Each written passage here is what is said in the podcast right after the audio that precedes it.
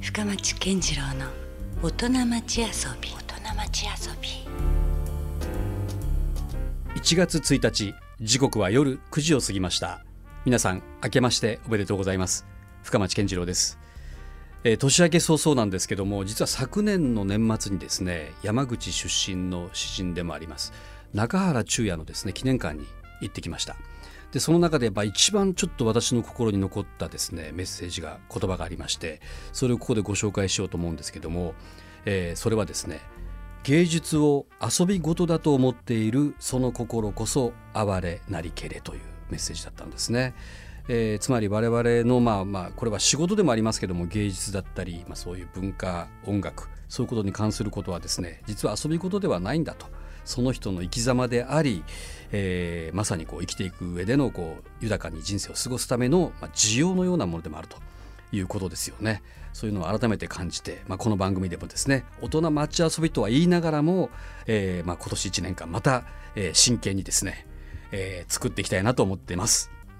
さあ、えー今年はまた先週ね昨年度に引き続きまして年をまたぎますが博多のチョコの始まりどころ福岡市博多区綱場町にあります。チョコレートショップでオーナーシェフ佐野隆さんに、えーお話をたくさんお伺いした模様からお届けしたいと思います。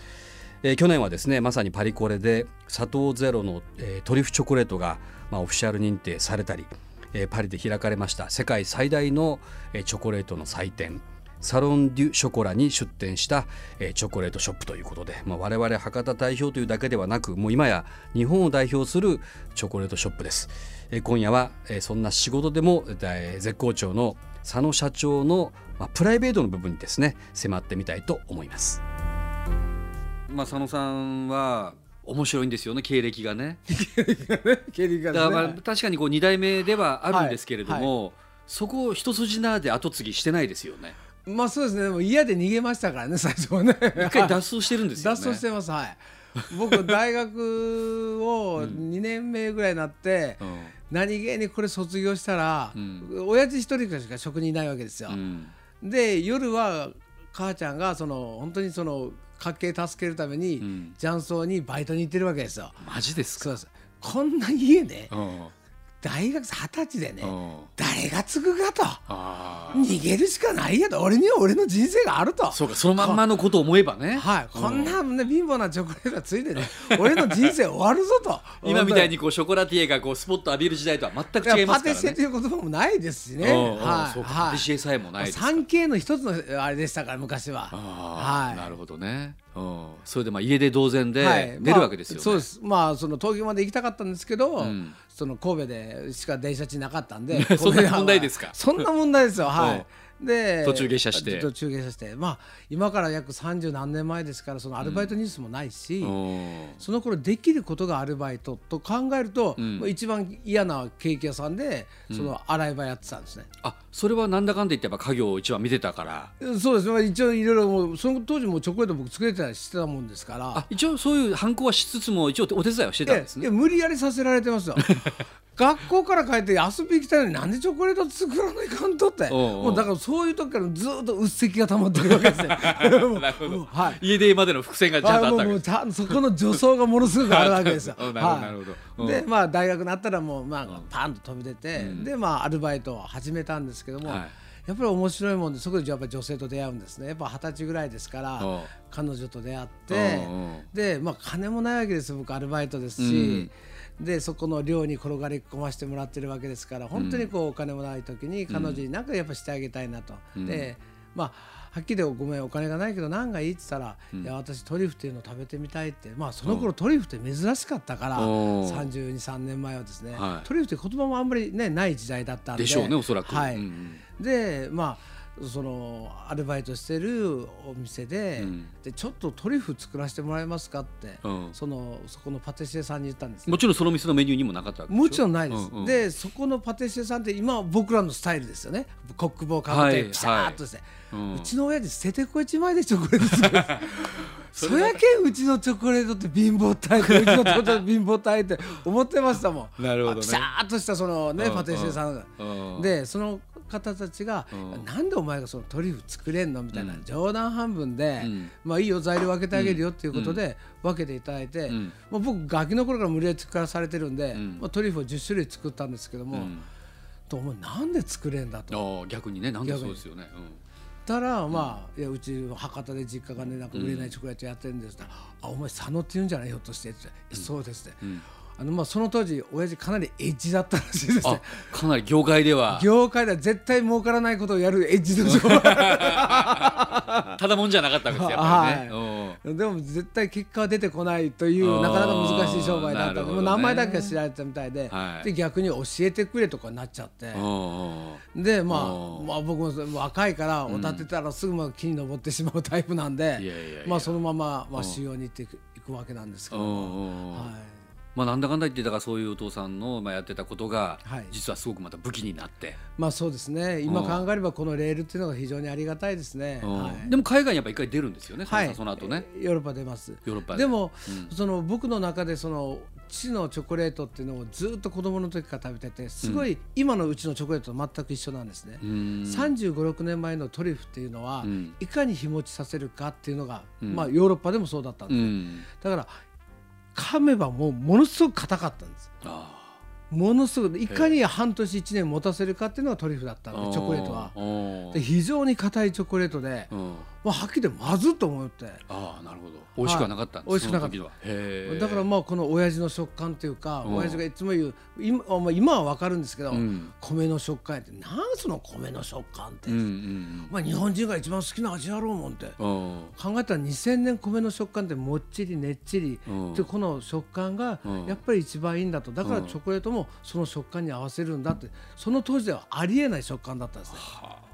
チョコは硬いものでしたもんね。硬いもの板チョコとかそうなんですよ。トリュフにしたって硬いものだったんですよ、うん。うんバリバリという音がするようなうん。トリュフだったんです、うん。それをやっぱり米の食感っていうそのやっぱりその試行錯誤、は僕はその子供の頃親父見てお,、おふくろはもうね雀荘にバイトに行かなきゃいけないし、親父は好きなチョコレートして全然売れんし、ん。なんて親父かいなって、い。うん。でも考えたら今考えると自分の夢を背負って家族まで巻き添えにして、ん。このチョコレートに自分の人生かけて、ん。それが結果が出ないわけですよね、ん。まあ、一番苦しんでたのは親父なのかなと。実はお父様だったのかもしれないですよねと思いますね、はい。まあ早すぎたとも言えるしね。はい、でも子供だからやっぱ、うん。なんでってもやめればいいやんとかもよう言ってましたもんね。うん。もうさあということでねお正月このめでたい日に、はい。えー佐野さんにまたゲストをお迎えしてですね、はい。お話をいろいろお伺いしてますがしゃあの佐野さんはなんかそのお正月の過ごし方とかなんかありますか？はい。あのまあ自分の中でですね31日だけが僕は一番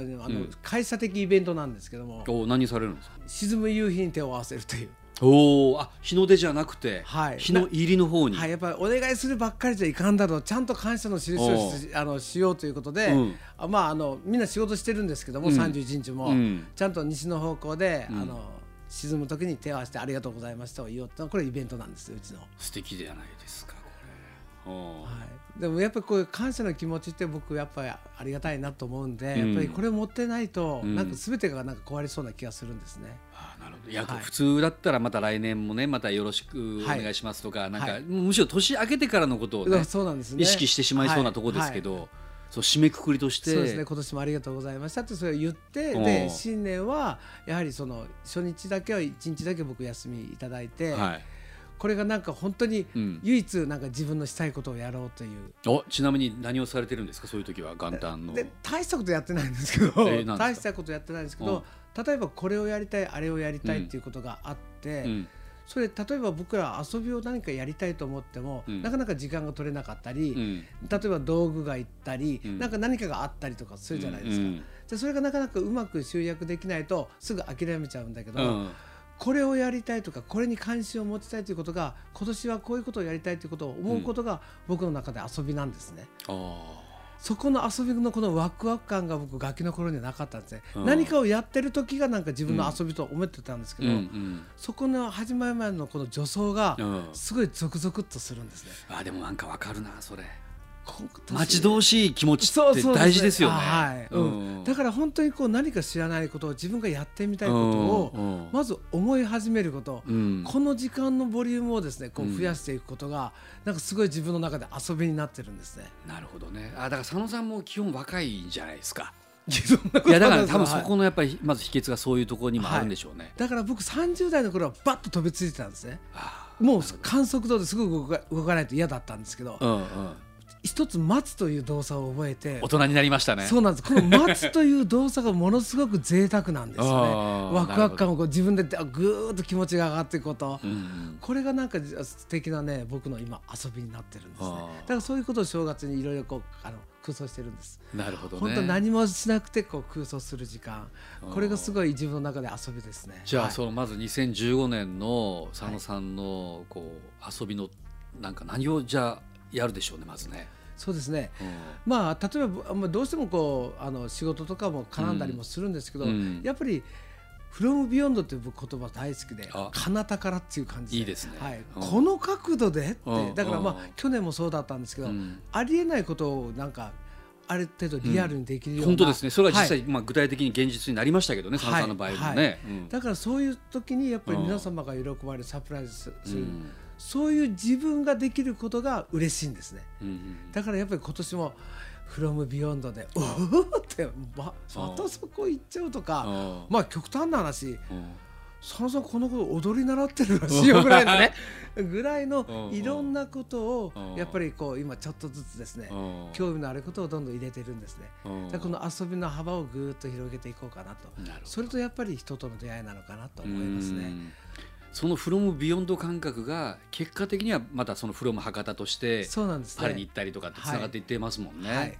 あのちょっと先週も言いは損なったんですけども、はい。パリコレで言えばあのパリで開かれている世界最大のチョコレートの祭典、サロン・デュ・ショコラというイベントがあるみたいで,、はい。ですね。はい。ここにも出展されたらしいじゃないですか。そうなんです。これあのパリコレが決まってもうあの締め切りも全部終わってたんですけど急遽、まあある意味オファー的なものもあって、うんこれもすごいことなんじゃないですかそうですね。まあまあ世界のショコラティエが全部あのパリに集まって、ね。ということですから、うん、そこでまあ初めて娘と一緒に仕事をさせていただいてですね。あらそうか娘さんって実はパリ在住ですよもうね。7年ぐらいやってずっとチョコレートをやってるんですそれチョコレートショップのお仕事をやっぱされてらっしゃる？全然全く違う店で働いてます。やっぱ血は争えないですね。どうでした？じゃあその娘さんと一緒にそのはい。初めてですか？お仕事されるそうですね。初めて初めてですね。これやりやすいもんなんですか？それともなんかやりづらいんですか、深町さん、は一緒に MC したら辛いと思うよ。い、マジで？マジですか？やっぱですねなかなかこう言いたいけどこれで言うたらまたいかんかとかこれなんか難しいですね。なんかこう非常に娘っていうのはやりにくいですね。そっかだから仕事だけではなくてその親子関係っていうのがまた、そうですね、うん。ただやっぱりあの現場現場というかパリは彼女の方がいろんな意味で、いや僕ねあの噂によると佐野さんの娘さんははい。もうパリの日本人会ではもうかなり牛耳ってるというぐらい聞いてますよ、えー。なんかなんかはいもう僕もそれをですねう。ん痛烈に向こうで感じですねう。んちょっと感じ悪いとかいやいや活躍してるのはいいことじゃないですかこんな人脈ができてるっていうのは。まあ、僕が憧れてるそのショコラティエのシェフとかいるじゃないですか、まあいるんですよ。はいはいと軽く向こうから合わせて「おいエミー」とかこうハグしてるんですよ。もう友達ぐらいのお勢いで。友達なんですよ。おああお父さんお父さんおうどうもどうもみたいな。ええみたいなね。ちょっともう嫉妬するみたいな。ちょっと嫉妬ですね。もうちょっと娘に。娘に。はいもう。ーあでもその嫉妬はでも羨ましいななんか。まあまああー。そうですね。うんだから僕一言もフランス語喋りませんでした。本当はだってもともと言ってらっしゃったから、ね、まあまあちょこっとは喋れるんですけど、めっちゃバカにされるの分かってるんで、ん。一言も喋りませんでしたそのなんか親子の微妙なライバル関係もいいな、はい。なんか。ただなんかその博多のチョコの始まりどころが、うん。まさかパリで、うん。だからうちの親父がその親子3代のポスターが出てたんですけども、はまあそんなことまず僕も想像できなかったし、うん。その親父も想像できなかった。でやっぱりそれを娘がやってくれたんだけど、うん。でも僕深本さんこれ本当にこれ心からなんですけど、うん。これをさせていただいたのは博多のおか人のおかげなんですよ。ここがあるから。そうです。博多の皆様がやっぱチョコレートショップに対してやっぱりこう応援していただくことこの結果がやっぱそこにつながったんですね、うん。だから僕は博多から離れないです。いやそうなんです。だから佐野さんは本来僕のイメージもですね、はい。まあ、まさにこう博多のあのいわゆるこうショコラティエというね、はい。もうもうずっとこうはい。突き詰めてる方だからあんまりこうその全本当だったらねもっともっと全国展開とかはいやっても良さそうなもんなんだけども、そうなんですね。お話とかももうもうかなりあるんでしょ？だからもうはいそんな話も断ってるぐらいの話を聞くから、博多以外には出店僕しない。なんでかなってちょっと思っはいたりするぐらいだったんですけどね。だから本当にあの売れないそのまあ年始めにこういう話もあれですけど、はい。本当に売れないチョコレートが毎日あの本当腐って捨てるようなうん。チョコレート屋がうん。捨てなきゃいけないように売れないからですね、それを毎日好きなチョコレートを作らさせていただいて、うん。そしてパリまで出させていただいて、うん。これも本当に隣から始まった隣の方たちから始まった博多の方たちのおかげなんですね、うん。このリスペクト僕が忘れたら僕はもうダメだと思うんですね。うん。だから僕の代はもう博多なんです。ね。だからメイドイン日本ジャパンじゃないです。メイドイン博多なんですようちなの場合は、ね。だから若い子たちもやっぱ博多に対してもっとプライド持ってもらいたいしうん。だから博多もやっぱ何かあると東京に行っちゃうんだけどうん。行かなくても博多もっとすげえよって。あーこれはね。絶対若い方ですからそういうのどんどん作ってもらいたいですよね今からのもう本当嬉しいメッセージいただきましたね。深町健次郎の大人町遊び。今夜は福岡市博多区綱場町にありますチョコレートショップでオーナーシェフ佐野隆さんにお話をお伺いしました、えーまあ、毎回ねお会いするたんびに楽しい話が聞けるのでまたぜひ遊びに来ていただきたいです。さあ、えー来週なんですが来週はですねテレビでも、えーおなじみの精神科医名越康文さんにお越しいただきますえ名越さんは現在福岡で名越康文塾というですね塾も開催されていますえ実は私ともですねまさに個人的にもいろいろと、えーお付き合いをさせていただいている方なのでまたこれもですね講師ともども面白い話がお伺いできるかなと楽しみにしておりますさて、えこの番組はポッドキャストでも配信しています。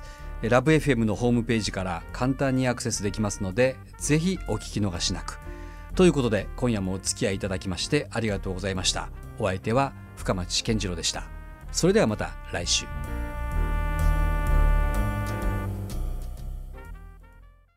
Love FM Podcast. ラブ f m のホームページではポッドキャストを配信中スマートフォンやオーディオプレイヤーを使えばいつでもどこでもラブ f m が楽しめますラブ FM.co.jp にアクセスしてくださいね Love FM Podcast.